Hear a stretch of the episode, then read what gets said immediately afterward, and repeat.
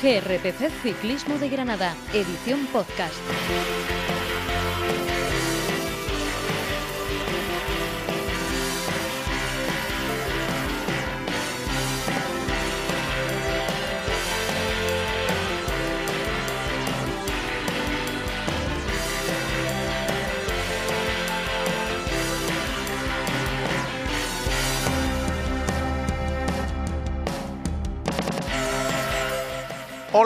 ¿Qué tal? Bienvenidos a GRPC Ciclismo de Granada, en este nuestro podcast semanal número 70. Recibido un saludo de José Miguel Olivencia. Si la semana pasada fue la del Jumbo Visma y particularmente la de Primo Roglic, con el nivel mostrado en el Criterion Dauphiné, en la presente le toca el turno al UAE y a Tadeo Pogachar, en este caso en el Tour de Eslovenia cierto que prueba de menor nivel, pero con un recorrido apto para el espectáculo. Hoy, primer día en Eslovenia, Pogachar ya ha dejado su sello con un ataque a 59 kilómetros de meta. Lo que ha ocurrido después, aunque es cierto que no ha ganado ni se ha vestido de líder, sí es algo inaudito o poco visto en el ciclismo actual. Roglic, como decía antes, se llevó Dauphiné, aunque dejando claros y oscuros en los últimos tres días de prueba. Vingegaard, su primer escudero en la montaña, fue segundo, lo respetó el último día y recibió el premio de la victoria parcial en esa etapa. Van Aert fue de más a menos y acabó ahogado por el trabajo hecho para su equipo en las jornadas de montaña.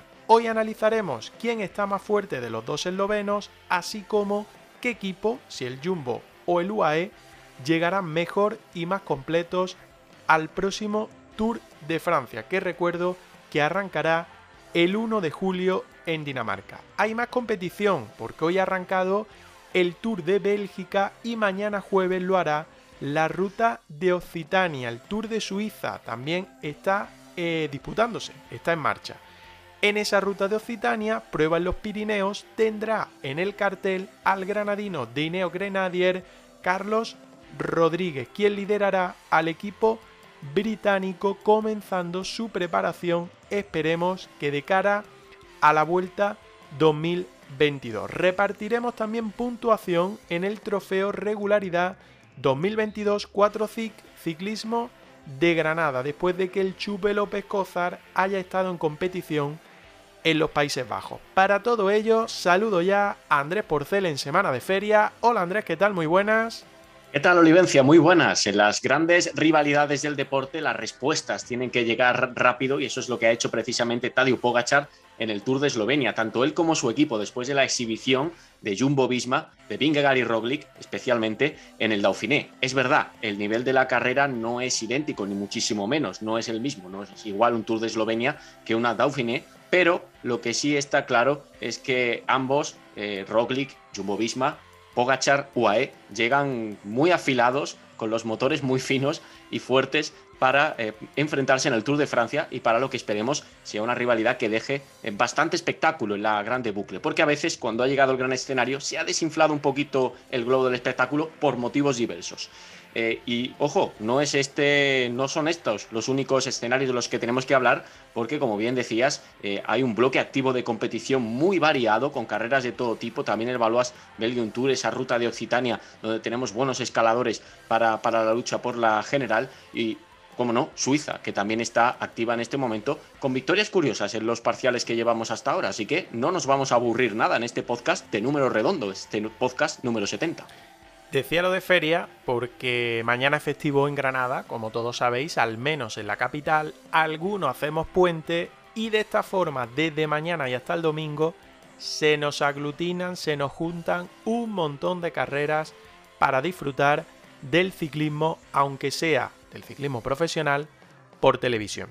Lo que queremos recordar también son las ventajas que tenemos para todos vosotros activas, gracias a GRPC Ciclismo de Granada, como en la tienda online 4cic.es con 10% de descuento en vuestra compra introduciendo el código Ciclismo de Granada. No es un descuento temporal, sino que siempre vais a tener ese 10% para comprar gafas y complementos ciclistas de la marca 4CIC.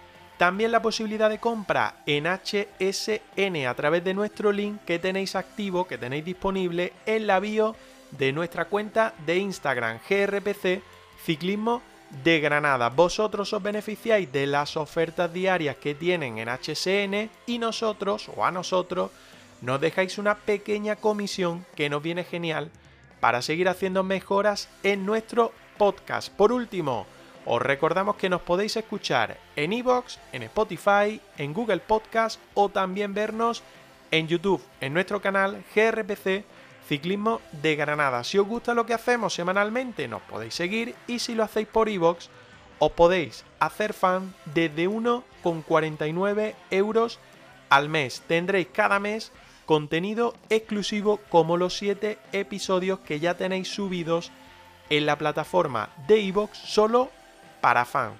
Tenemos prometido el octavo y último de esa vuelta a Granada. Estamos en ello. La verdad es que es complicado terminar de sacar tiempo para poder grabarlo, pero yo creo que la semana que viene lo tendréis disponible y lo, tenéis, lo tendréis subido en la plataforma de Evox. Una última petición, si veis por ahí episodios, sobre todo en Evox, de GRPC Ciclismo de Granada, nos podéis escuchar, pero lo más importante es que le deis a like a cada uno de ellos y si nos dejáis un comentario, mejor que mejor, porque eso siempre nos ayuda a seguir creciendo en la plataforma. También podéis estar con nosotros en Telegram, en nuestro grupo, grupo barra baja grpc barra baja ciclismo de Granada. Ahí charlamos de todo lo que pasa en las carreras de ciclismo y de algunas cositas más.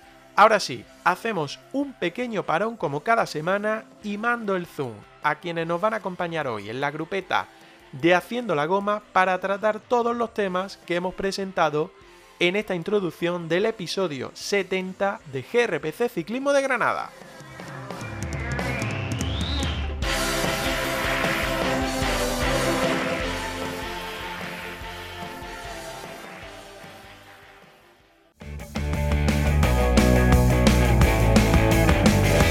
Escúchanos en iVoox y Spotify. Síguenos en redes sociales. CRPC Ciclismo de Granada. En Instagram, Twitter y Facebook.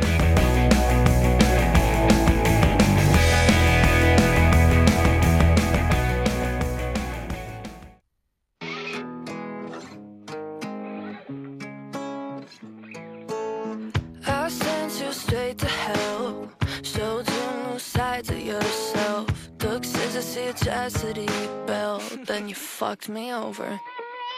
You lied, you lied just a little. I guess I liked it a little. I let it slide every single time, but I'm getting bored. Ugh. Ahora sí arrancamos ya nuestro episodio 70 de GRPC Ciclismo de Granada en nuestros habituales semanales. Y como cada semana, pues vamos a formar la grupeta de Haciendo la Goma, en donde nos van a acompañar en esta semana un habitual, Alfonso Roca desde el País Vasco. Hola Roca, ¿qué tal? Muy buenas. Hola, buenas tardes. Pues nada, aquí preparado una semana más para hablar un poquito de, de la basada de Jumbo ahí en Dauphiné, de la victoria de regreso de- del Rey Sagan en Suiza y bueno, y otras muchas cosas más porque ciclismo la verdad no, no falta en esta semana. Se te ha olvidado la burrada de Pogachar de hoy, ¿eh? Que ha quedado un poco regreso, tapada. el regreso, sí, sí, el regreso de Pogachar que ha hecho un sujeta en el cubata en todas reglas, el cabrón. Pues, o como se diga. Em, ha quedado un poco tapada porque además no ha ganado la etapa, no se ha vestido con el liderato, no sé de qué color es el mayor, por cierto, de líder en Eslovenia. No ha quedado líder, pero es que ha atacado, ya lo hemos dicho en la introducción, ha atacado a 59 kilómetros de meta en la primera jornada y quedando todavía una subida en esa etapa. Vamos a ir cogiendo temperatura. ¿Cuál es la que tenéis allá arriba en el País Vasco? Pues hoy, hoy bastante alta, hoy entrenando 35 grados, 36 grados, que la verdad que también he llegado yo a casa hoy sudando. Bueno, no está mal, ¿eh? Para estar ahí en el No norte, mal, no que dicen que, que es la zona donde hay que escapar de la ola de calor que estamos viviendo, tampoco está nada mal. Y aquí en el sur, donde yo también me encuentro, pues está Antonio Campos que nos acompaña una semana más. Hola Antonio, ¿qué tal? Muy buenas. Buenas, ¿qué tal? Muy bien. Sufriendo, imagino, ¿no? Sufriendo mucho, pero bueno, hoy no he tocado la bici, o sea que dentro del sufrimiento al leve. Y sufrimiento también por lo que tenéis por ahí en competición, ¿no? Que creo que tenéis una prueba importante para el equipo, para Leo Locometa, en este caso sub-23. Exacto, está el Giro de Italia Baby, el Giro de Italia Sub-23, que, es como la carrera un poco más grande del campo amateur y, sí, bastante tenso y, expectante a ver qué hacen los chavales. Bueno, después charlamos un poquito de cómo le está yendo a Leo Locometa cuando repasemos también clasificaciones y demás de ese Giro Sub-23 que también entraremos un poquito en él. Nos acompaña también Andrés, como en la introducción, ya hemos charlado con él, ya lo hemos presentado, y por lo tanto también va a estar con nosotros en el episodio 70 de hoy. Lo que vamos a con lo que vamos a empezar, mejor dicho, es con lo que ya he medio comentado con Roca, que no es otra cosa que ese Tour de Eslovenia que ha comenzado hoy, miércoles 15 de junio, Tour de Eslovenia, prueba 2.pro y que va a llegar hasta el domingo 19. La ha liado, era su regreso a la competición, hablo de, de Tadej Pogachar, y lo ha hecho. Es verdad que no ha ganado la etapa, pero ha acabado tercero, pero ha hecho o ha producido un ataque, ha producido la rotura de la carrera a falta de 59 kilómetros y eso ha hecho que se hayan ido tres, Rafael Maika, Domen Novak y el propio Tadej Pogachar, y esos 60 últimos kilómetros la hayan hecho en solitario, han entrado en meta, Rafael Maika se ha llevado la etapa, Novak ha sido segundo y Pogachar tercero. A 48 segundos ha entrado el grupo principal con Vincenzo Albanese de Leolo Cometa haciendo esa cuarta posición, Luca Medved ha sido quinto, Nicola Conchi sexto, Mateo Mojoric séptimo, el español Fernando Barceló octavo, Davide Gaburo noveno del Bardiani y Fabio Fellini, Fellini décimo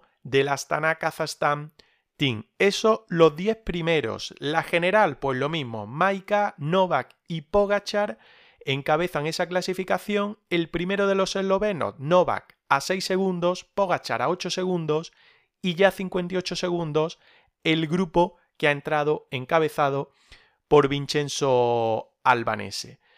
Andrés, empiezo por ti. No sé si has tenido la oportunidad de ver la etapa, pero es que hablábamos la pasada semana de Roglic, del Jumbo, después hablaremos, ya lo hemos hecho, ya lo hemos hecho en la introducción, de cómo el Jumbo se ha exhibido en Dauphiné, pero es que Pogachar parecía que le picaba un poco y que decía, si en Francia lo han liado los de amarillo, ¿por qué los blancos y negros no lo vamos a liar aquí en Eslovenia?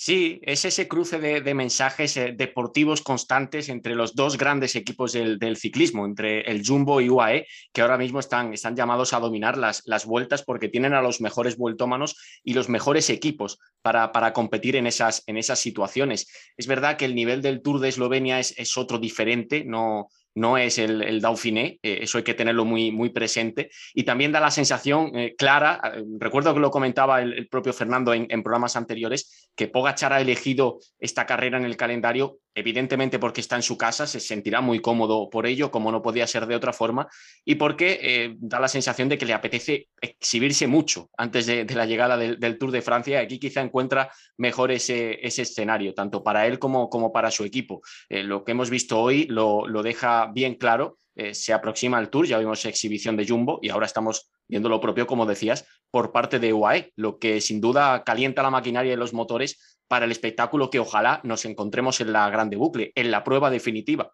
para ambos equipos.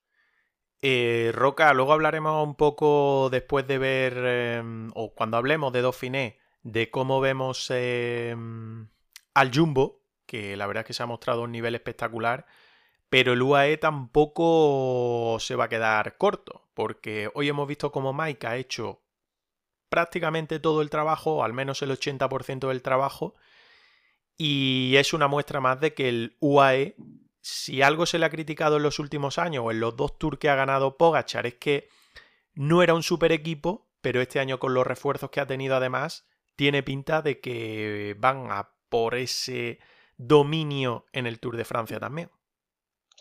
Sí, sí, la verdad que, bueno, si, si hablásemos simplemente de, una exhibición del propio Pogachar sería diferente, pero no, han sido Pogachar junto con su compañero Rafael Maiza que también ha atacado con él y eso hace ver pues que también los escuderos de, del esloveno pues están en muy buen estado de forma y van a, a este tour pues quizás buscando un poco más de, de controlar la carrera, que no sea Jumbo el que haga siempre el trabajo y ellos pues esté un poco a la expectativa con Pogachar, sino de que si en algún momento se complica un poco la carrera, pues tener armas con las que jugar, con las que poder romper la carrera un poco más de lejos, con las que poder complicárselo un poco más al Jumbo y pues eso es lo que han buscado este año con, buenos refuerzos y con, un equipo que, que, ya desde el primer momento está dando muy buenas sensaciones.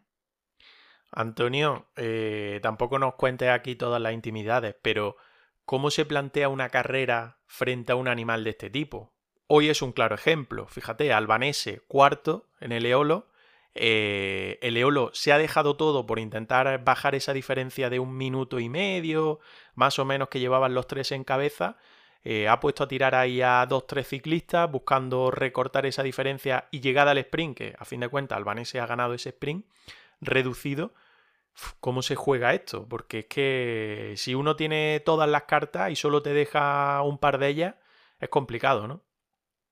Es difícil, es difícil, sí. Sobre todo porque, porque, por ejemplo, hoy ha sido bastante impredecible, creo yo. O sea, nadie se esperaba que atacara en ese punto, siendo la primera etapa y intentando irse casi en solitario o, o con un compañero solo. Entonces, claro, eh, si se supone que se van a esperar a, la última subida y ahí a ver quién sobrevive para, el sprint, pues tiene la bala de Albanese. Si se rompe la carrera tanto que al final los escaladores puros son los que tienen que coger a Pogachar, pues para que sprint albanese, pues está complicado. está muy complicado. Entonces, bueno, es muy difícil, es muy difícil, sobre todo cuando va con el chip de exhibirse, como habéis dicho antes es que yo no me lo esperaba. Yo cuando lo he visto he dicho, no es posible. O sea, a 58 con algo, 59 kilómetros de meta, lo que ha soltado, además prácticamente nadie lo había intentado y él ha dicho, bueno, pues si no queréis jugar vosotros, pues voy a poner yo el primer petardo aquí a ver qué, a ver qué pasa. Y solo le han seguido Maika y Novak y, y ya te digo, o sea, puro espectáculo lo que ha hecho ya en la primera etapa Pogachar. Rápidamente, repaso lo que va a llegar en el resto de la semana. Segunda jornada la de mañana, jueves día 16. Eh, final en Rogascas Latina, 174 con un kilómetro. Jornada aparentemente, eh, digo aparentemente, eh, que puede llegar al sprint o fuga. Tercera jornada, la del viernes, con final en Selsky Grand, 144,6 kilómetros. Esta sí, tiene un segunda categoría falta de 20 kilómetros para el final, descenso y una llegada en alto, aunque no está catalogada como premio de la montaña. El sábado, etapa reina, con final en Belica Planina, 152,5 kilómetros. Si llega eh, al, eh, en alto, perdón, eh, puerto de primera categoría al 7,4% de media, aproximadamente unos 8,3 kilómetros de subida, por lo tanto, eh, terreno y reino de Pogachar, y el domingo, final en Novo Mesto, 156,1 kilómetros, jornada con un tercera falta de unos 10 kilómetros o menos para el final, pero que aparentemente también será jornada tranquila para la llegada al sprint. No sé si esperáis algo distinto a que no sea un paseo para Pogachar. La verdad es que parece complicado imaginarse un escenario diferente, después sobre todo de, esta primera etapa y de esta primera toma de contacto tan explosiva con la carrera que ha tenido el, el supercampeón esloveno. Y ahí hay varias jornadas, especialmente esa penúltima, donde, donde el territorio le favorece mucho y donde seguramente sus, sus distancias podrán aumentar, también en función de, cómo lleguen en la clasificación general, cuáles puedan ser sus rivales si no están en su propio equipo, entre comillas, durante esos días y, cómo, cómo, está configurada la, clasificación. Pero esto incluso puede ser eh, un paseo de UAE más allá del propio Tadej Pogachar, algo similar a lo que hemos visto en, en Dauphiné con, con Jumbo y, con la pareja letal de Vingegaard y Roglic. algo distinto, Roca, algo que esperéis, algo que deseéis, algo que podáis imaginar.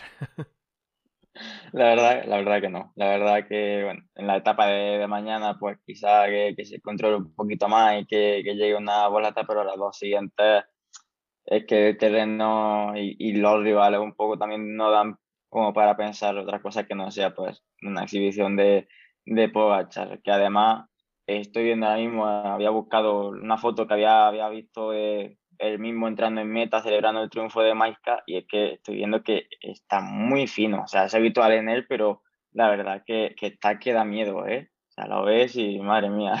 Su chepa habitual encima de la bici, que es una posición muy pogacha. Lo que, no tiene, lo que no tiene es un pelo fuera del casco, creo. O sea, Habrá pelado. punto ahí, ¿eh? Mm. Habrá pelado. Sí, pero lo de la chepa, yo no sé si es para guardar el agua o qué, ¿eh? pero es una posición muy típica de él, es verdad, es verdad.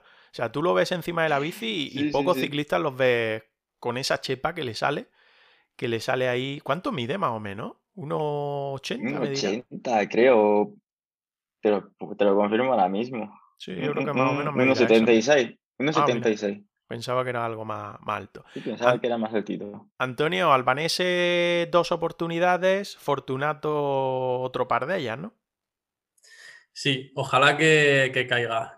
Ojalá que caiga sobre todo eh, para Albanese, opinión personal, porque no, ha mojado todavía y ha hecho segundos puestos como, como más de 10 gente desde que llevan el equipo. Entonces, ojalá le caiga la primera. Y, bueno, eh, un poco lo que decís. Yo creo que, va a ser exhibición de Pogachar y, sobre todo que intentará regalarle una etapa a cada uno de los gregarios que pueda, como ha hecho hoy, porque, porque luego le devolverán los favores, seguro. Oye, se le ve, se le ve dando esa etapa con un poquito más de emoción que Roglic, ¿eh? Luego hablamos de Dauphiné, que yo tengo ahí alguna guardada, pero un poquito más emocionado que Roglic sí se le ve, ¿eh? Yo, lo dejo ahí. Yo es que creo que en general su carácter es, es, más... Eh, eh, más intenso ¿no? que el de Roglic. Roglic es un ciclista que, que, le ves mucho más frío, o esa es la sensación que da. Después, igual en el autobús, los compañeros eh, montan unas fiestas impresionantes, pero a, priori desde fuera, escuchándole en entrevistas, viéndole también en su forma de correr o de eh, conversar con los propios compañeros, con los rivales, tiene, tiene pinta de ser, da la sensación de ser un ciclista más, más frío. Y ojo, que todos hablan también muy bien de él en el, en el plano cercano, los que le conocen de verdad, que, que no es mi caso ni mucho menos, ¿no? Aunque alguna vez lo hemos visto por Sierra Nevada pero no nos ha dado tiempo a, intimar mucho y no, no lo conocemos. Entonces sí, sí, que es cierto que en Roglic, eh, perdón, en Pogachar eso eh, da una sensación distinta, ¿no? Cómo, cómo se comunica sus gestos también en sus propias entrevistas. Y con la broma esta que hacíais del pelo fuera del casco, se está creando cierta tendencia, porque recuerdo que en la etapa 1 de, Suiza, cuando ganó Leknesum, el ciclista de, DSM, eh, al final en meta se le veían los pelos ahí fuera del casco y ya hubo varias comparaciones con, con el estilo de, de Pogachar, ¿no? Con la estética que lleva Tadio en, en sus carreras también. Pero es raro, ¿eh? Porque luego lo ves y no lleva el pelo nunca tan largo. No sé si es que se echa laca, gomina o no, no sé. Bueno, eso primera carrera que tenemos en directo. La segunda, el Tour de Suiza, que también ha tenido etapa hoy miércoles día 15, empezó el domingo 12 y termina el domingo 19. La última etapa, la más reciente, se la ha llevado, ha terminado en Brunnen, 190,8 kilómetros, y se la ha llevado el sprint Darrell Impey del Israel Premier Test, seguido de Michael Matthew del Team Bike Exchange y de Sorek Crack Andersen del Team DSM. Alex Aramburu ha vuelto a dar cercano al palo, ha sido sexto el ciclista de Movistar Team. La primera etapa, la del pasado domingo, se la llevó Stephen William al sprint. La etapa 2, la del lunes, se la llevó Andreas Legnusson, que ya lo ha hecho referencia Andrés a ello. La etapa del martes se la llevó Peter Sagan, que volvía a ganar 260 días después, me parece. Creo que ganó el Roca el año pasado aquí también en Suiza, ¿no? Fue la última victoria. Creo recordar, o creo que he leído por ahí. Uh, pues no, no podría confirmar, ¿no? No me acuerdo ahora mismo. Sí, por ahí leí eso. Bueno, le ganó a Cocar y a Christoph en el sprint. Y la etapa de hoy, que ya lo hemos dicho, que se la ha llevado Darrell Impey. Clasificación general la encabeza el ciclista del Bahrein Victorious Stephen William, a 6 segundos a Andreas Kron y a 7 segundos Geraint Thomas del Ineos Grenadier. Em, No se está viendo mal, se está viendo por el País Vasco o por Cataluña, eso sí, porque no se ve por otro lado. Lo del Tour de Suiza, yo por ejemplo, hoy sinceramente no he visto nada, por eso, porque prefería poner Eurosport y ver algo que entienda. Em, ¿Qué destacáis? Además de la victoria de Sagan, que eso se lo voy a dejar a Roca, lógicamente, eh, me llama la atención una cosa, y es Daniel Felipe Martínez, Ineos. Primer día perdió 51 segundos. Es verdad que fue un día algo loco, que llegó un grupo reducido, pero no era una jornada especialmente complicada como para que un ciclista que está en la última en el último momento de preparar el tour se deje el primer día 51 segundos. La verdad es que algo perfecto para Ineo y para seguir con las dudas en cuanto al liderato para el Tour, ¿eh? porque vamos. No, Thomas tercero, lo dicho. ¿eh? Bueno, fíjate, igual por ahí se aclaran un poquito, pero la verdad que no es lo más indicado de cara a eso, a, tu, a tus vistas al Tour, si quieres ir de líder, si por un lado tienes a, a Pogachar y siguiéndose, a, a Rolich haciendo el mismo en Dauphiné y tú, mientras tanto, por Suiza pues pierdes ahí un minutito, que no es mucho tiempo, pero pues ya como que las sensaciones son, son un poco más malas, que digamos. Me recuerda lo de Sosa en el Giro, ¿eh? pero este sin llegar todavía a la grande. Fíjate, es verdad que, la, sensación no es, no es nada buena después de ese, de ese tiempo perdido. Y otra cosa con la que me quedaría de este, de este Tour de Suiza que, que me ha llamado la atención es precisamente el ganador de hoy todo un experimentadísimo Dari Limpi que ha vuelto a, levantar los brazos. Yo creo que es una de las mejores definiciones de ciclista todoterreno, porque le hemos visto ganar en fugas, en días incluso que en los que ha habido desnivel y montaña y ha sabido agarrarse muy bien. Le hemos visto ganar volatas puras, hoy ha ganado en un grupo más o menos amplio también, en un grupo, en un grupo grande, eh, aprovechando su, su velocidad.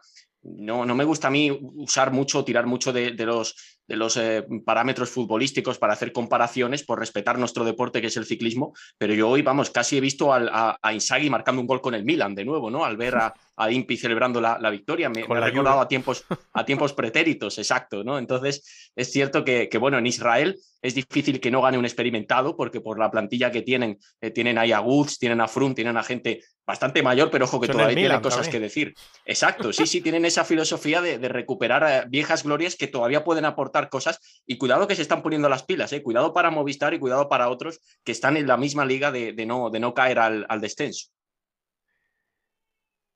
Eh, Antonio, em, preguntaba lo de Daniel Felipe Martínez precisamente por lo que decía Roca, porque es que Ineos es que no tiene nada claro. O sea, sí que Carapaz no va a estar, eh, sí que lógicamente, lamentablemente, Bernal no va a estar. Hablo del Tour, que queda nada, dos semanas, no llega ni a tres semanas. Y ahora te plantas en la carrera anterior y el que está llamado teóricamente a liderar tu equipo, si se me permite ponerlo por delante de Geraint Thomas, que ahora hablaremos también de él, se te cae prácticamente, y no literalmente, sino que se te cae de rendimiento. Sí, sí, es, un poco extraño, pero bueno, yo eh, siendo un corredor como él, como él es, eh, es decir, que no un gran dominador como Rogli o Pogacha, casi que prefiero que haga esto a que me esté dando exhibiciones ahora en Suiza, porque antes habéis hablado de Sosa y es el ejemplo perfecto. Exhibición en Asturias y cuando estás tan, tan, tan, tan, tan bien y digamos que no era un corredor que, que acostumbra a hacer ese tipo de exhibiciones, da un poco de vértigo sabiendo que, dentro de un mes tienes que estar haciendo lo mismo. O sea que, o sea que yo casi que lo prefiero, fíjate, siendo un, corredor de su perfil, ¿eh? pero es verdad que, bueno, de cara al espectador puede crear muchas dudas o, controversia de, quién va a llevar el barco de, de Ineo. También te digo que luego de puertas para adentro igual lo tienen clarísimo, ¿eh? que eso pasa mucho. eso pasaba con Landa y Carapaz en el Giro y, pasó, y seguro que ha pasado muchas más veces, que de puertas para adentro se tiene muy claro. Pues lo que tiene pinta es que Geraint Thomas, y más con el nivel que está mostrando en Suiza, va tercero, ahora mismo es el gran favorito a llevarse la general con lo que queda de aquí al domingo, es ese líder que necesita Ineos, aunque bueno, eh, es del barco, Andrés, de los que tú dices, de, los que tiene Israel, de los que tienen otro tipo de equipos que son veteranos ya. Claro, sí, sí, y que van con, bueno, sobre todo con la, experiencia por delante, pero las, esperanzas no pueden ser las mismas las que tienen otros, otros equipos en sus, en sus corredores, el caso de Jumbo Visma, el caso de, de UAE. Así que nos extraña tener que hablar de esto. Fíjate que la semana pasada ya empezábamos a analizar las, las dificultades de, de Ineos para, para conseguir un líder claro de cara a la clasificación general del, tour, del tour, de Francia y lo, y lo, estamos debatiendo porque es una realidad que palpable y presente, ¿no? que no, no tiene nada sencillo configurar un equipo para lo que ellos uh, quieren o pretenden. ¿no? Es el objetivo, el objetivo principal de esa casa desde hace muchos años, que es dominar el Tour de Francia. A partir de ahí, todo lo demás incluso parece bastante secundario para ellos. Y eso que este año han llegado grandes grandísimos premios como llevarse una Rubé, que era algo que también deseaban mucho, pero eh, que siempre consideraban secundario eh, alrededor del gran objetivo para Ineos y anteriormente para Sky, que es el Tour. Roca, el nombre que queda para este Tour de Suiza, aunque queden todavía cuatro días, es el de Sagan. Más de 200 días después, o sea, un año casi sin ganar, eh, pasando problemas, porque el COVID parece que le ha dejado problemas que todavía no terminan de saber a qué se deben y sin embargo se planta en Suiza, es verdad que los más críticos con él dirán que no ha tenido rival en el sprint, pero hombre, tienes más de 100 ciclistas que van a luchar contra ti por una etapa. Sí, sí, al final victoria, victoria, sea donde sea, y ha sido una, una alegría inmensa porque ha echado una, una, primavera bastante, bastante mala que no, encontraba su ritmo, no, ninguna carrera le, terminaba de salir bien y, cuando entraba a disputar un, un, sprint, pues parecía que le costaba, que no, no tenía el pedaleo que, que solía tener. Y ahora, pues en esta etapa de, de Suiza, pues, sí se ha visto al Sagan que, que todos recordamos, sobre todo moviéndose muy bien en, en el pelotón en los últimos 10 kilómetros. Yo creo que, que son unos kilómetros que casi deberían de, de ser obligatorios de enseñar en, en la escuela de ciclismo por mostrar cómo, cómo se mueve y cómo iba eh, buscando los, los, sitios, las ruedas buenas. Y pues de esa manera ha llegado por fin un triunfo que seguro que a él le va a hacer muy bien, muy bien eh, mentalmente y le va a ayudar, pues, ¿por qué no?, a, a, luchar otra vez por el mayo verde del Tour. Estaba mirando lo de la última victoria. Eh... Fue en el Giro, diría. En el Giro fue eso es. Y antes, justo antes, de, antes del Giro, ganó en Suiza, pero en Romandía. En sí. la primera etapa. En Cataluña, creo que Mirado también ganó el año pasado. Sí. Pues Eso fue antes, sí. sí. Fue an justo antes de Romandía, ganó en Cataluña, que eso. ganó la sexta etapa en Mataró. Y fueron las victorias: Cataluña, Romandía, Giro de Italia y creo que ya. Creo Así que ya. Luego, luego ganó el segundo. Nacional. Eso es. Y luego, correcto. sí, en, en Eslovaquia ganó la general varios, acumulando varios podios.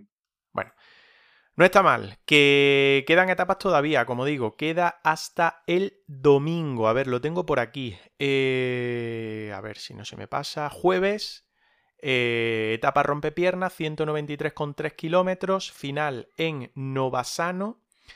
El viernes, etapa de montaña, 179,3 kilómetros, final en Mosalp, eh, ya digo, final en alto. El sábado también final en alto en Malburg, 196 kilómetros. Y el domingo es la crono de 25,6 kilómetros con final, bueno, con inicio y final en Baduz, 25,6 kilómetros. No está mal, esta Antonio la contamos como crono, ¿no? Sí, sí, esta sí. Aquí ya sudan un poquito, más que en el calentamiento. Bueno, esas, esas, son las que, esas son las que nos gustan.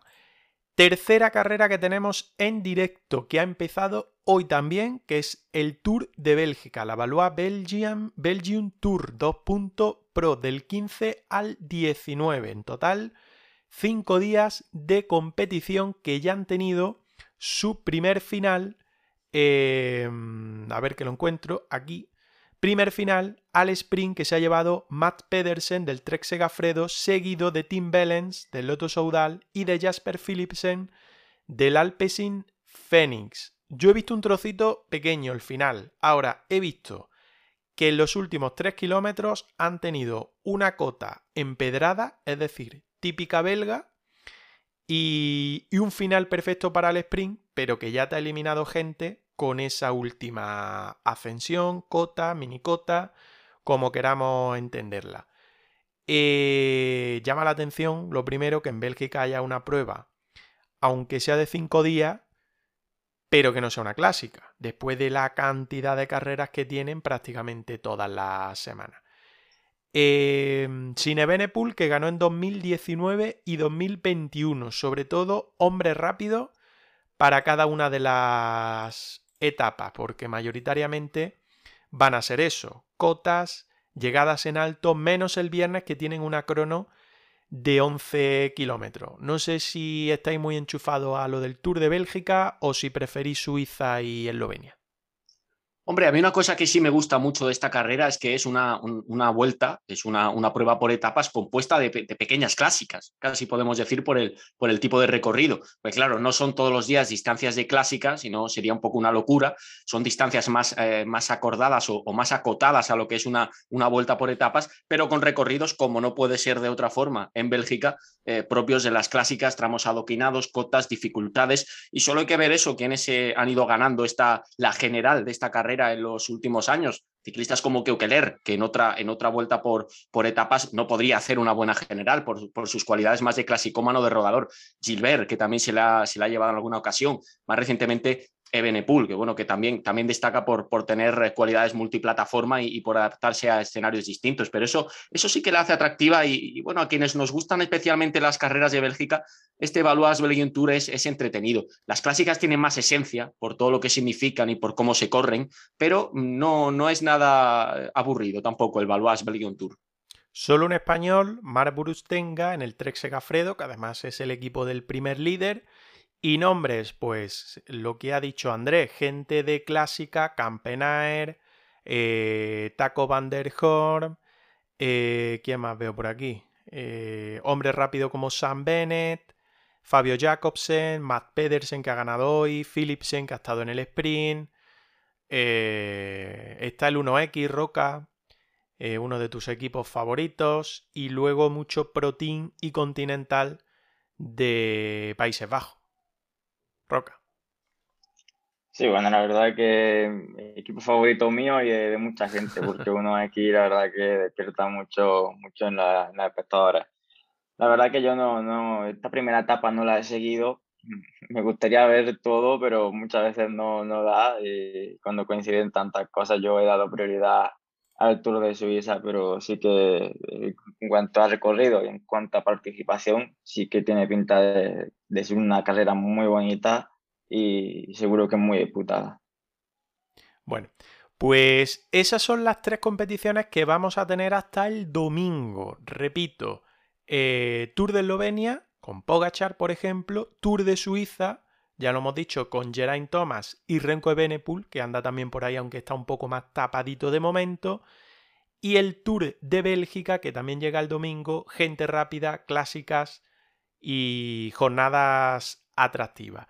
Lo que vamos a hacer ahora es hacer un pequeño parón porque nos queda por hablar de Dauphiné y ese dominio del Jumbo, no tan claro de Roglic, que es un tema que voy a sacar aquí también para ponerlo encima de la mesa, del Momentum del Nivel Challenge, que se celebró el martes, del ZLM Tour, que hemos tenido un granadino, del Giro Sub-23, que aprovechamos que tenemos aquí hoy a Antonio Campos, y de lo que está por llegar, más concretamente mañana, cuando comienza la ruta de Occitania, donde también vamos a tener en liza a un granadino. Por tanto, hacemos un parón y volvemos en nada, en dos segundos.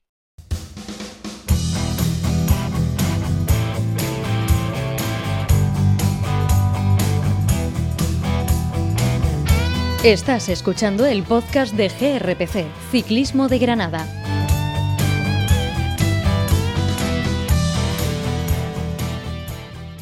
Volvemos después de este parón y lo hacemos hablando del Criterion de Dauphiné que se celebró, que terminó, mejor dicho, el pasado fin de semana, el eh, domingo 12 de junio. De domingo a domingo, semana completa, y semana grande podemos decir para el Jumbo Visma que se ha llevado pues no sé cuántas etapas al final, ahora repasaré rápidamente, pero lo que sí se ha llevado es el doblete en la clasificación general con Primo Roglic y Jonas Vingegaard, además de distintas clasificaciones.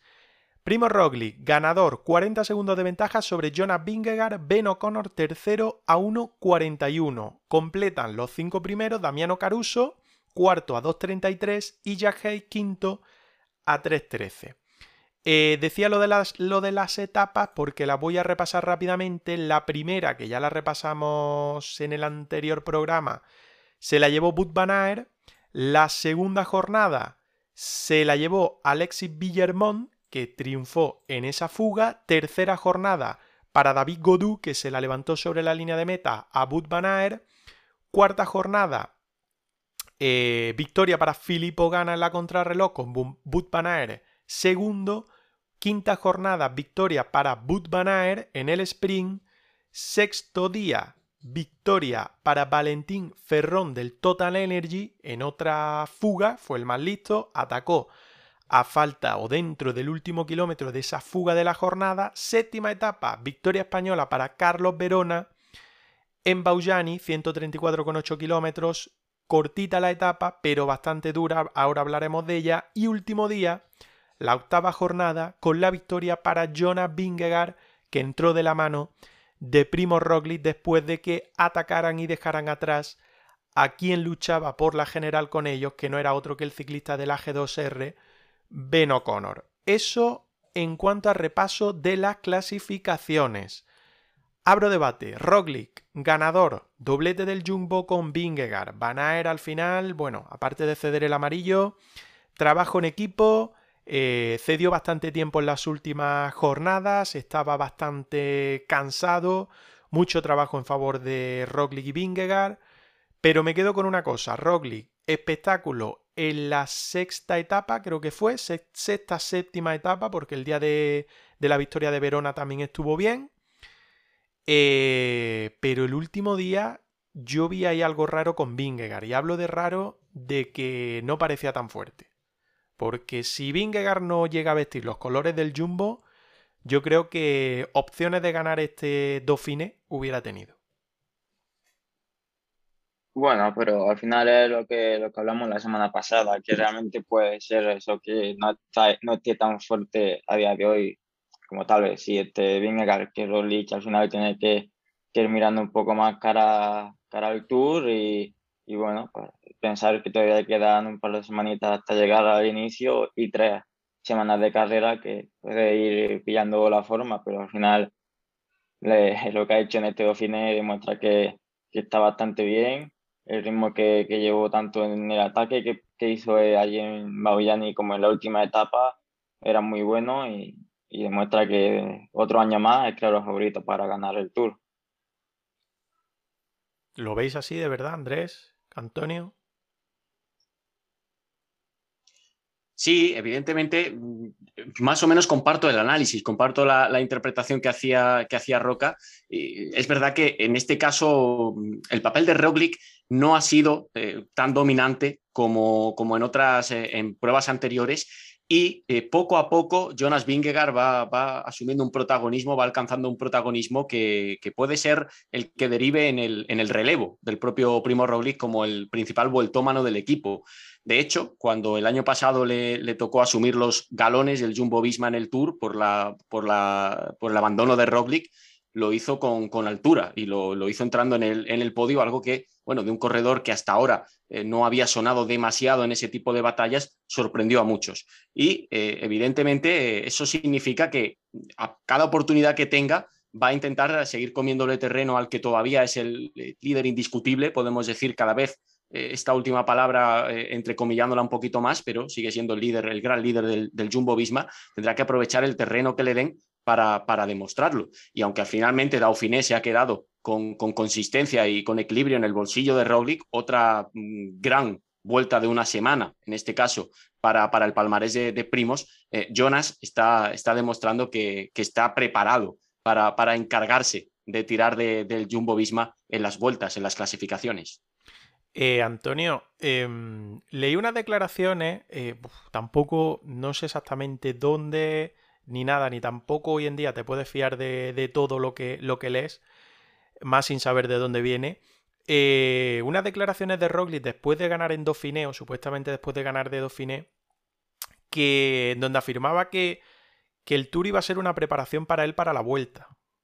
O sea, ¿tú la has leído también o no? No, no, no, no lo he leído. Yo he visto el vídeo en el cual lo dice. Ah, de su boca. Pero lo dice de cachondeo. Ah, vale, vale, vale, Porque se estaba descojonando. Pero vaya, que, que a ver, eh, yo dando mi opinión al tema, creo que hay que tener en cuenta que Roglic viene de una lesión de rodilla reciente que no sé hasta qué punto le habrá, le habrá fastidiado, pero sí es verdad que, bueno, no sé si habrá podido preparar aquí en altura cuando estuvo en la sierra con normalidad el tour o todavía estaba un poco jodido o qué. Pero, pero bueno, hay que tener en cuenta eso también.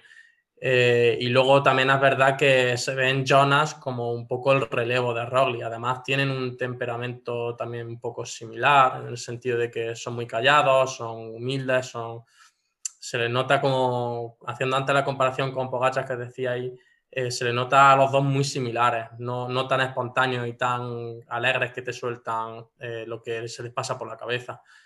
Entonces, bueno, también es curioso que, que subieron un documental, no sé si lo habéis visto, a YouTube, el, el, Loto Jumbo, o sea, perdón, el, el, equipo Jumbo, ¿sí? Eh, que se llama el Plan B, que narra un poco la historia de cómo, de cómo asumió Jonah el, liderato en el tour y cómo fue un poco el abandono de Roglic y tal. Narra un poco la historia del tour.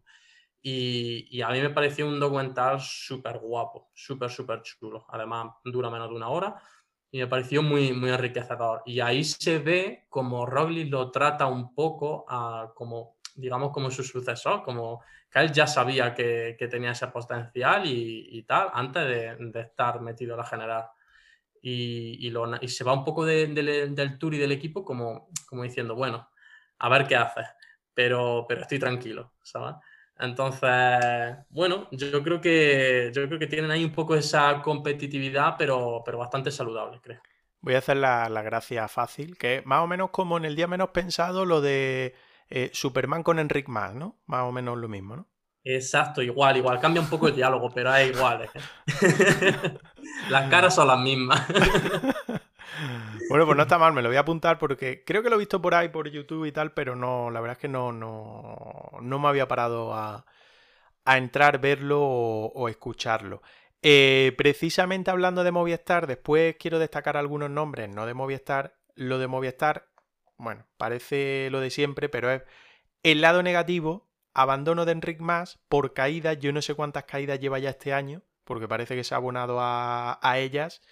Y lo bueno, lógicamente, la victoria de Carlos Verona. Más de 10 años como profesional, no había levantado los brazos y por fin lo ha, hecho y merecidísima en este ciclista, ¿eh? porque es un luchador, es un tipo que ha tenido situación de ganar en más de una ocasión, lo ha intentado. A veces es verdad que con menos acierto estratégicamente en cuanto a gestión de las, de las fugas, pero otras también por pura mala suerte, por, por no haber estado a lo mejor en el, en el momento correcto y esta vez sí le llegó ese, ese premio en una etapa en la que además el propio Roglic venía como un tren de alta velocidad por detrás, venía arrasando y estuvo muy cerquita de, cazarle. Y además le felicitó de una forma que dio la sensación de ser muy sincera. Roglic le, dio un, abrazo bastante sentido cuando, cuando cruzó la meta y se encontró allí a, Verona celebrando su, triunfo. Es un gran trabajador, un fondista de, trabajo, de curro de, Movistar y, la verdad es que yo creo que todos nos alegramos cuando perfiles de este tipo consiguen también triunfar y se llevan su premio. Y ojo, eh, siempre estamos con lo mismo, pero es que este año es tan fundamental, muy buenos puntos. Eh. Una victoria World Tour, un parcial World Tour para, para Movistar son, son puntos valiosos, tal y como está la, clasificación tan apretada en la, en la, parte de abajo. Roca, más. Sí, Movistar parece que ahora sí que ha abierto un poco los ojos y está empezando a mirar bastante el sistema de puntuación y la clasificación porque ya están mandando, por ejemplo, a Valverde a, a Momentú, a Occitania, ya se le ve un poquito asustado, ¿eh? que otros equipos como Loto están espabilando con Deli y ellos estaban un poquito dormidos. tienen que poner las pilas, que si no se van a segunda bastante rápido. Y encima el problema es que para los que desciendan, los que están ahora mismo en cabeza de los Pro Team, también se, se van a quedar con las invitaciones para las grandes vueltas. O sea, que que descienda va a tener posiblemente un muy, muy grave problema. Además, eh, además, hay unas declaraciones de, de Unzue bastante recientes, eh, ya un poco posicionándose en contra del, del, sistema de puntos. Hombre, cuando no te beneficia. Claro, o sea, es que marca, marca Movistar, creo yo, porque se están dando ahora cuenta de que lo tienen jodido o de que, o de que son los últimos en espabilar. Y, o sea, no lo tienen jodido, tiene una buena situación, pero, pero los de abajo le están comiendo. Entonces, ahora empiezan a quejarse y, lo que ha dicho, que es que me parece, yo me reí, como se ha reído Roca, eh, decía que ellos corrían por, por, hacer espectáculo, no por conseguir puntos, que me parece un argumento muy bueno, pero claro, que lo digamos está, ¿sabes? Que, que ha mandado a Valverde, un tío con la calidad de Valverde, a hacer lo que ha hecho en el Giro de Italia, que ni voy a ponerle calificativo, me parece un poco de risa. O sea, entonces, bueno, eh, yo creo que se van a, se van a apretar. Veo eh, corriendo el, el, la vuelta a Japón esta que hay a, a, final de año a Valverde, despidiéndose ahí la temporada y, y nada, y un poco más. Y además que lo, que lo diga un equipo que precisamente en algunas ediciones del Tour de Francia pudo llegar a comprometer sus opciones en la general individual por hacer una buena clasificación por equipos, eh, cuando precisamente el, el, juego de esa clasificación no es el más espectacular posible. Eh, claro, es verdad que no, no son declaraciones que, que, resulten muy, muy oportunas. A veces parece que nos cebamos con, con Movistar, pero es que en su situación deberían de, de pensar eh, estratégicamente quizá de una manera más ambiciosa en ir, en ir valorando cómo pueden rediseñar la estructura para el año que viene. Todos esperamos que no desciendan. Yo creo que eso, por supuesto, es súper negativo para el ciclismo español. Eh, todos queremos que sigan en el World Tour, pero deben de pensar que si el año que viene no, no está Valverde, como parece indicar que, que se va a retirar y que, y que, va a dejar el ciclismo profesional, han de aprovechar bien el presupuesto y, tener a, a, un corredor o intentar eh, encontrar a un ciclista que aunque no le sustituya porque es insustituible, sí al menos pueda disputar y pueda aportar ese espectáculo al que dicen que, que aspiran pero que no siempre vemos. Yo creo que creo, perdón Roca, te dejo ya, creo que el problema es que con el sistema de puntos el secreto ya no es ganar una gran vuelta, es tener un equipo equilibrado que te sume en buena parte de las carreras y que te haga ser un equipo, bueno, estable, que gane algo, pero que, que tenga presencia, que tenga presencia en eh, las clasificaciones, que tenga presencia en fuga y que te dé tapas, que tenga presencia en los sprints, que tenga presencia... Ser un equipo normal y estable, no buscar una general como llevan años buscando un Tour de Francia desde que te, eh, estaba Nairo, eh, buscando vuelta a España con el líder que hayan tenido que ahora es Enric Mas, buscando un Giro de Italia con un equipo B que hayan ido, que no sé para qué han ido en los últimos años al Giro de Italia. Bueno, algo distinto yo creo al planteamiento antiguo y arcaico que tienen en Movistar. Pero bueno, a ver si se han puesto las pilas y han tomado nota ya. Eh, Roca, dime algo de Enric Mas, aparte de lo que ibas a decir, que no habéis dicho nada. De Rick, la verdad que no sé qué más se puede decir, la verdad que mmm, sí que hablamos mucho de negativamente en cuanto a eso de, que no es un ciclista ofensivo tal, pero que tenga una temporada así con, con, con tantas caídas y que tampoco le, le, esté dejando preparar bien eh, su objetivo, su, que es el Tour de Francia, pues la verdad que, que es una pena. Y bueno, Esperamos que toda la, la, mala suerte la haya cubierto ya en esta caída de Dauphiné y que pues, vaya al Tour en buena, en buena forma, que no sufra ninguna caída, ningún, contratiempo y pueda pues, intentar hacer una, una buena general, pueda sobre todo darle muchos puntos al equipo. Bueno, eso en cuanto a Dauphiné, pero el martes se disputó una doble prueba, masculina y femenina. El eh, Ventoux nivel Challenge, prueba 1.1, en este caso masculina. Se la llevó con doblete el Education Fair, Rubén Guerreiro y Esteban Chávez, primero y segundo. Tercero, completando el podio, el ciclista del Grupama FDG, Michael Storer, vaya fichaje que hicieron los franceses aquí al final de la pasada temporada. Tobias Halland Johannensen fue cuarto del 1X, quinto Guillaume Martin, nuestro amigo, y sexto, primer español, Cristian Rodríguez del Total Energy. Flipante que este ciclista no lo vayan a llevar al Tour de Francia con el equipo francés. ¿Será por la bandera? Pues no sé cada uno que piense lo que quiere. Perdona, Olivencia, estuvo el año pasado, ¿eh? que no, que no, quizá no estaba en, una forma como este año, como está demostrando este año, y sin embargo, en la, presente campaña, bien indicas, no, no parece que lo vayan, que lo vayan a llevar, vamos, no lo van a llevar. No lo van a llevar porque está en las carreras de Francia de esta semana, que después veremos cómo está también en, en Occitania. Eh, carrera femenina que se disputó antes, previamente, el podio para Marta Cavalli del FDG eh, Clara Koppenburg del Cofidi fue segunda y Evita Music del FDG completó ese podio. Ninguna ciclista española entre las 42 primeras, la 43, Emma Ortiz Bonilla del team femenino Le Boulot. Eh, otra carrera que hay por ahí que ha habido esta semana también ha sido la ZLM Tour, prueba 2.pro, en Países Bajos y la resalto porque ha estado el Chupe López Cózar, que ha terminado la general en la posición 75 a más de 26 minutos del ganador, que ha sido Olaf Koy del Jumbo Visma, que se ha llevado esa general, seguido de Jakub, Jakub del Alpecin a 28 segundos y Aaron Van Puke del Sport Blanderen Valois a 34 segundos. Decía que el ciclista granadino pues ha cerrado la general ahí un poquito alejado y poca presencia ha tenido. Andrés, ¿algo que decir? Sí, has mencionado a Olaf Koig, el ganador del ZLM Tour. Cuidado porque Jumbo Visma en los próximos años también va a tener un sprinter. Ya no tienen a Gronewegen, que se marchó camino del Bike Exchange.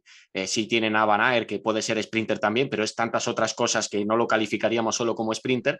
Y Koig va camino de ser el sprinter puro de Jumbo Visma cada vez sumando más victorias, ya lo que le faltaba a, esta, a este super equipo, a este Dream Team. Voy rápido repasando todo esto porque quiero aprovechar que está aquí hoy Antonio para hablar más del Giro Sub-23, del Giro Baby. Repaso, reparto puntos del Trofeo Regularidad 2022 4 CIC Ciclismo de Granada. Prueba, ya lo he dicho, ZLM Tour 2. Pro en Países Bajos ha estado el Chupe López Cózar, ha sumado 10 puntos por participar, 10 por finalizar y 10 por acabar entre los 100 mejores de la general. En total, 30 puntos. La general queda de la siguiente manera: Carlos Rodríguez, 323 puntos, seguido de Alejandro Ropero, 189. El Chupe López Cózar, tercero, 165. Y Álvaro Cuadros, cuarto, con 75 puntos. Aprovecho, Antonio, Giro de Italia sub-23. Eh, etapa 5, no veo clasificación. No sé por qué. Hoy era día de descanso. Ah, ¿ves? Qué bien informado estoy. Para eso está aquí Antonio hoy. Exacto. Oye, ¿cómo va la película? ¿Cómo va la cosa? Que hemos estado comentando antes de arrancar. ¿Cómo lo veíais? ¿Cómo habéis llevado a los ciclistas? Duro, seguro, ¿no? Es duro y, tiene un gran nivel, tiene un gran nivel. No hay más que ver que, hay ciclistas que han estado en carreras profesionales este mismo mes y, aquí no, están prácticamente ni en el podio ahora mismo. Y, en carreras profesionales se han metido en top 15. o sea que, bueno, sí, muy duro, muy bonito, pero, pero bueno, ya ha pasado una de las etapas más duras por lo tanto, ya se ha movido un poco el árbol y, ya se han quitado todo el mundo las caretas. Y, ha habido una gran sorpresa, que, es que el hermano de, de Hater, el que está en, en Ineo, pues se ha descubierto que, como Van Aert o, mejor todavía porque, porque se le tenía por un chaval que corría carrera estilo Lieja y que era rápido y tal y resulta que la etapa reina de tú a tú le ha metido prácticamente casi seis minutos al segundo. Entonces, bueno, eh, era un bombazo, nadie contaba con él en la general ni nada porque nunca ha demostrado subir bien o no ha tenido oportunidad de mostrarlo.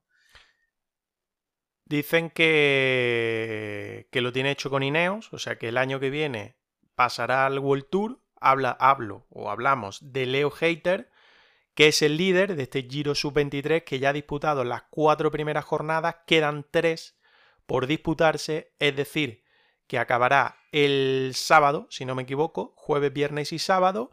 Eh, aventaja en 5.44 a Román Gregor, eh, Gregor del FDG, del equipo continental del FDG, y eh, al belga Lenen Van Evelt del Loto Soudal Sub-23, que está a 5.56. El mejor español, Fernando III de Leolo Cometa, que está a 8.29, es decir, tres minutitos, ¿no? Más o menos del podio.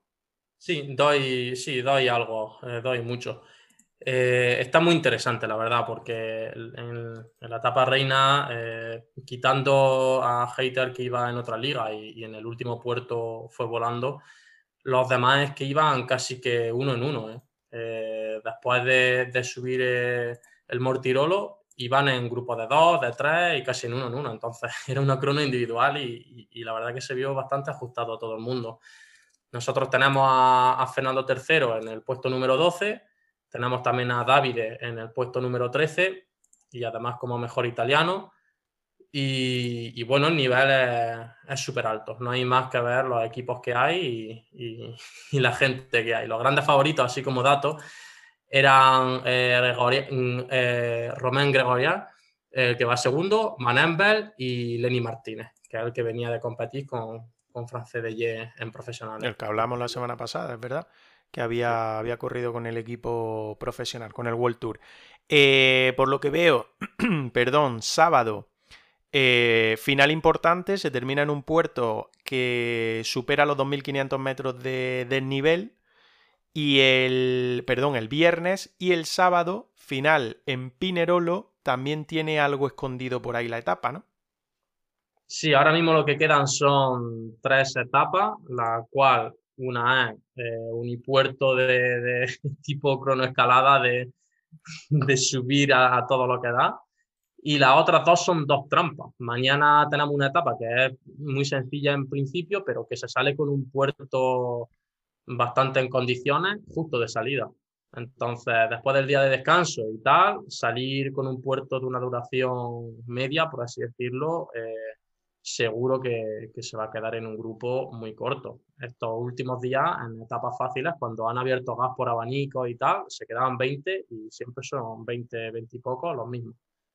O sea que, que sí, seguro que, seguro que las tres etapas son tres etapas que la gente va a buscar guerra. Nosotros incluidos, ¿eh? normal, normal, y eso es lo que, lo que esperamos. Decía, el año pasado se lo llevó Juan Ayuso y el anterior, primera etapa, victoria de nuestro Alejandro Ropero, que se llevó ese primer triunfo, la malla rosa, creo recordar que la lució tres días, cuatro días aproximadamente, y que estuvo ahí también metido en la, en la clasificación general al final. Y lo que sí, Antonio, es que se ha visto recortada, ¿no? Son siete etapas este año, antes eran nueve, ¿no? Si no recuerdo mal. Sí, sí, sí, el año pasado fue nueve. No sé el motivo, pero sí, sí que es cierto lo que dices. Bueno, pues estaremos atentos. Sábado, repito, acaba el Giro Sub-23, este Giro Baby, como se conoce coloquialmente, y por lo tanto, pues la semana que viene daremos cuenta de los resultados. Ahora sí, lo que viene para lo que queda de semana, porque es que, os digo una cosa, eh, hay más pruebas, pero todas son menores. La ruta de Occitania tampoco es que sea una prueba de la primera división, no está nada mal por el cartel que presenta, todo lo demás que hay son pruebas 1.pro, 1.2. ¿Por qué? Porque la semana que viene se disputan los distintos nacionales. Ya haremos previa de esos nacionales en el episodio de la semana que viene, porque el Campeonato de España se disputará en Mallorca del 24 al 26 de junio, es decir, semana que viene del viernes al domingo. Eh, ahora hablaremos un poquito más de, eso. Ruta de Occitania. Comienza mañana, jueves 16 a domingo 19. Cuatro días eh, para ver oportunidad de ver a gente que no va a estar en el tour. Hablábamos hace nada del caso de Cristian Rodríguez con el Total Energy que tiene pinta de que no va a estar en el 8 del tour del equipo francés, cada uno que se haga idea de por qué. y sí con gente que va a estar en ese tour, como el caso de Nairo Quintana. Eh, cartel de la prueba, prueba que fue ganada por Valverde, que estará en 2018 y 2019, y por Bernal en 2020. Antonio Pedrero se la llevó el año pasado en 2021. Por destacar, va a estar Carlos Rodríguez, eh, tiene pinta de que va a luchar por el mayor blanco, ojo porque va a estar de los Johannesen, eh, va a estar eh, uno de ellos, que es Ander, no es Tobías, cada uno que diga si uno es más bueno que otro o menos bueno que el otro, va a estar Anders, Juanpe, que va a volver tras el Giro, creo que estuvo el otro día en el Desnivel Challenge, Equipos españoles, los Protein, Caja, Burgos y Kerpharma. Españoles en equipos extranjeros, ya lo he dicho, Cristian Rodríguez, Errada y Rubén Fernández en el Cofidi, que siempre meten salsa en este tipo de pruebas. Y prueba que se disputa por los Pirineos, parte francesa, aunque creo que en algún momento se meten también por la zona española. ¿Qué esperáis? Me vais a permitir que haga un comentario un poco, poco friki, que a lo mejor no es exactamente la respuesta que, esperaba Solivencia a esta, pregunta, pero es que me ha hecho gracia viendo el recorrido que en la etapa reina, que la que termina en, Les Anglais, si no, si no recuerdo mal, la, etapa número, número 3, que tiene más, más desnivel acumulado, pasan por una pequeña comuna, por un pequeño municipio que se llama La Tour de France, que me ha, me ha resultado curioso porque, porque, vamos, tiene un nombre muy, muy ciclista, aunque evidentemente no tendrá nada que ver con, con, el Tour. ¿Y por qué esperamos que es que es lo que verdaderamente preguntabas? Al final esta carrera sí nos, sí nos da momentos divertidos porque mm, brinda, abre la puerta a ciclistas que mm, no tienen quizá tantas opciones en otras, en otras pruebas, ¿no? Suelen, suele haber una participación más más moderada, menos, eh, menos, de menos quilates y aunque siempre hay algún claro favorito, pero sí que podemos ver movimientos de, corredores que, habitualmente no pueden destacar tanto porque quedan a la sombra de, participaciones mucho más potentes. Eh, repaso rápidamente etapas. Primera mañana jueves con final en la isla Jordán, 174,4 kilómetros. Etapa con tres cotas de tercera categoría, pero a priori etapa tranquila. Viernes día 17, final en Roquefort-sur-Soulson, 154,6 kilómetros, acaba en alto, al menos no reconocido como puerto como tal, pero si antes hay un segunda, el Cote de Tigres a nada, a unos 6 kilómetros antes de meta. El sábado, lo decía Andrés, etapa reina, final en Le Angles, 188,7 kilómetros. Hay eh, dos terceras acaban en uno de ellos y tres primeras categorías a lo largo de los 188,7 kilómetros. Y el domingo, última etapa, con final en Autiberi, 188,3 kilómetros, jornada rara porque se sale de Le Angles, constante bajada hasta la primera parte de la etapa y hay dos terceras y un segundo, pero muy muy alejados de meta. Roca, eh, ¿ganas de ver a quién? Ganas de ver, eh, por ejemplo, a, Ademar, que vuelve después de, del Giro y parece que, bueno, que va a preparar eh, el Tour y, a ver si le va tan bien como, como el Giro.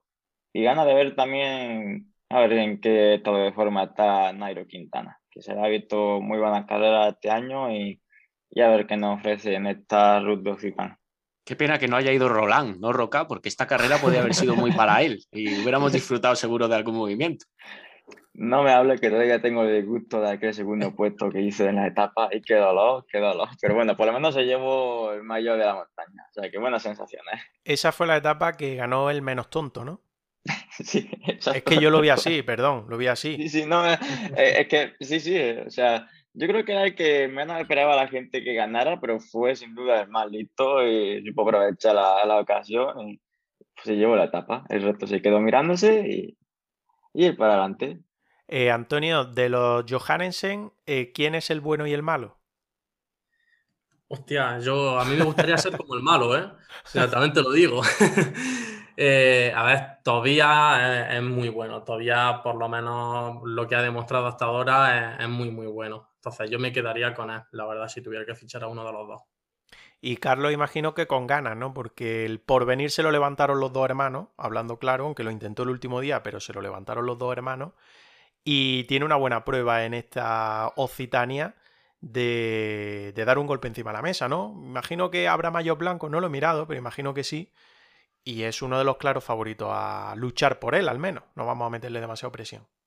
Sí, con Carlos hay muchas ganas de, verlo carburar ya y, coger continuidad compitiendo, porque además ha, ha estado entrenando súper bien.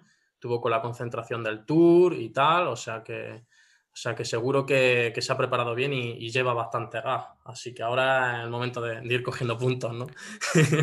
Falta dos meses para la vuelta, ¿no? Exacto, exacto. Que yo creo que va a ser, ojalá no tenga ningún percance porque, porque va a ser un, momentazo. Creo que nos vamos a llevar una sorpresa muy, muy buena en, en, muchas etapas con él.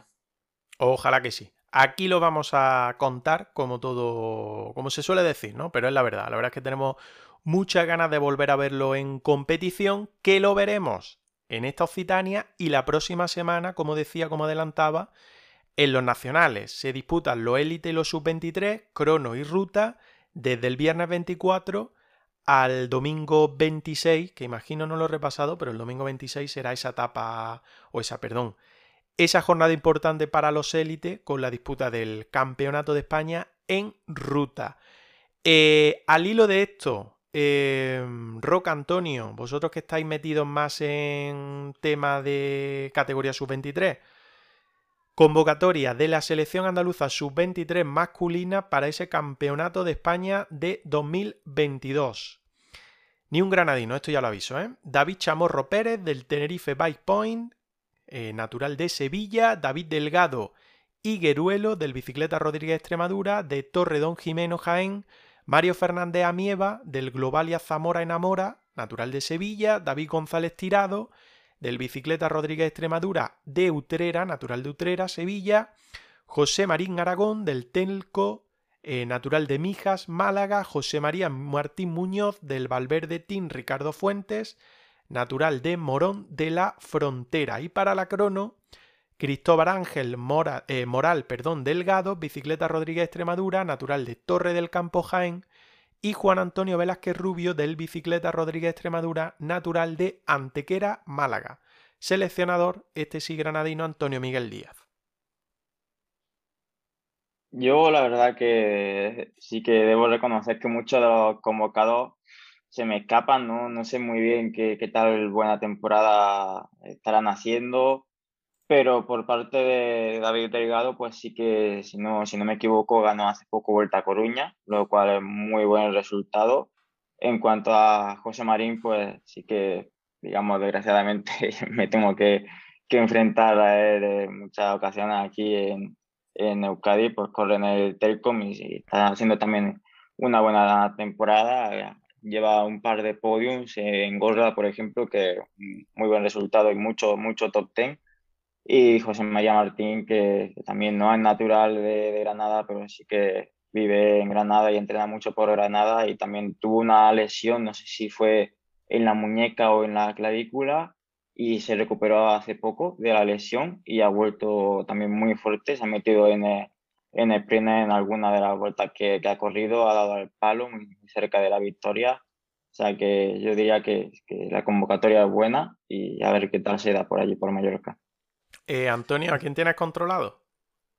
Pues justo los tres que, ha dicho Alfonso, yo creo que son los nombres más importantes y que mejor en forma pueden llegar para el Campeonato de España. Eh, tanto José Mari como el de Valverde, como José María Aragón, eh, son que es del Telco, creo que, creo que son bastante fuertes. Entonces, yo creo que, que pueden hacer algo interesante. No sé hasta qué punto, porque sí es verdad que hay algunas selecciones que dan un poco vértigo, como Cataluña, por ejemplo, que, que a la convocatoria ya, pues como fue el año pasado, que dice, joder, pueden hacer casi que el top ten ellos solos. Pero, pero bueno, eh, a, ver qué, a ver qué tal se da. Los demás sí es verdad que hay algunos que no los controlo, sinceramente. Bueno, pues ya digo, próxima semana haremos un poco de previa con recorridos cuando son las cronos, cuando son las rutas de todas las categorías, porque se disputará tanto en sub-23 como en élite. Vamos recogiendo eh, cacharros, como se dice. Y además ahora que estamos en feria, con cacharricos, eh, o los cacharritos, vamos a ir recogiendo. Eh, Roca, te despido. que no pase mucho calor, que yo creo que por allí durará poco y que entrenes mucho. Mm, No, la verdad es que mucho calor no creo que no voy a pasar. Se va, de aquí se nos va pronto, así que bueno, la verdad que sí que, sí que bajen un poquito las temperaturas, pues agradece un poquito más para, para entrenar. Y para la semana que viene, pues ya me, me apunto tarea y me traeré un poquito más estudiado toda la selección andaluza y las selecciones de todas las comunidades para hacer una buena previa. Ahí estamos, ahí estamos. Que disfrute usted, que tiene muchas carreras por delante para el fin de semana. Un abrazo, hablamos la Eh, próxima semana. Igualmente. Venga, hasta pronto. Un abrazo. Y Antonio, agradecerte una vez más que te hayas pasado por aquí, que hayas echado un rato con nosotros. Que imagino que hay curro con el tema del Giro, Sub-23, con otras carreras que tenéis por ahí. ¿Cuántos vais a tener en los nacionales? Por cierto, no sé, pregunta que se me acaba de ocurrir. Uf, pues los nacionales. mm, Vamos, creo que todos menos uno. Fíjate, creo que Bueno. todos menos uno. Porque mía. además este chico viene de lesión y tal. Que si no, yo creo que también estaría. ¿eh? Este año tenemos muy buen equipo, sinceramente. Bueno, pues si no nos acompañas la próxima semana porque el trabajo no te deje, que quede muy bien el Giro Sub-23, que yo creo que tenéis opciones con, con tercero, y que vamos hablando. No sé si para esos nacionales, pero para más adelante sí. Un abrazo, Antonio. Perfecto, muchas gracias. Un abrazo a vosotros y, y seguro que nos vemos pronto. Hasta luego. Un abrazo. Y Andrés, lo mismo que la próxima semana repasaremos todo lo que hemos hablado hoy en cuanto a carrera, pero sobre todo haremos esa previa de los nacionales de Mallorca, que no sé por qué, pero me huelen que van a ir muy bien para gente cercana de aquí. Seguro que sí. Y además, eh, a mí me da la sensación también de que van a ser muy emocionantes. Eh, si algo tienen los nacionales es que abren un abanico muy amplio y va a ser un espectáculo contarlos. Así que estaremos encantados de, de analizarlos aquí, como siempre, en el podcast. Un abrazo hasta la semana que viene. Un abrazo grande. Y a todo el que ha llegado hasta aquí, pues como cada semana digo, os lo agradecemos y os citamos al próximo miércoles, donde repasaremos todo lo que ha dado de sí la semana ciclista, no solo a nivel local, sino también a nivel nacional e internacional, y haremos previa de esos campeonatos de España que se disputarán del 24 al 26 de este mes de junio en Mallorca, y donde tendremos a los nuestros ahí participando. Poco más, que nos escuchamos la próxima semana. Chao, chao.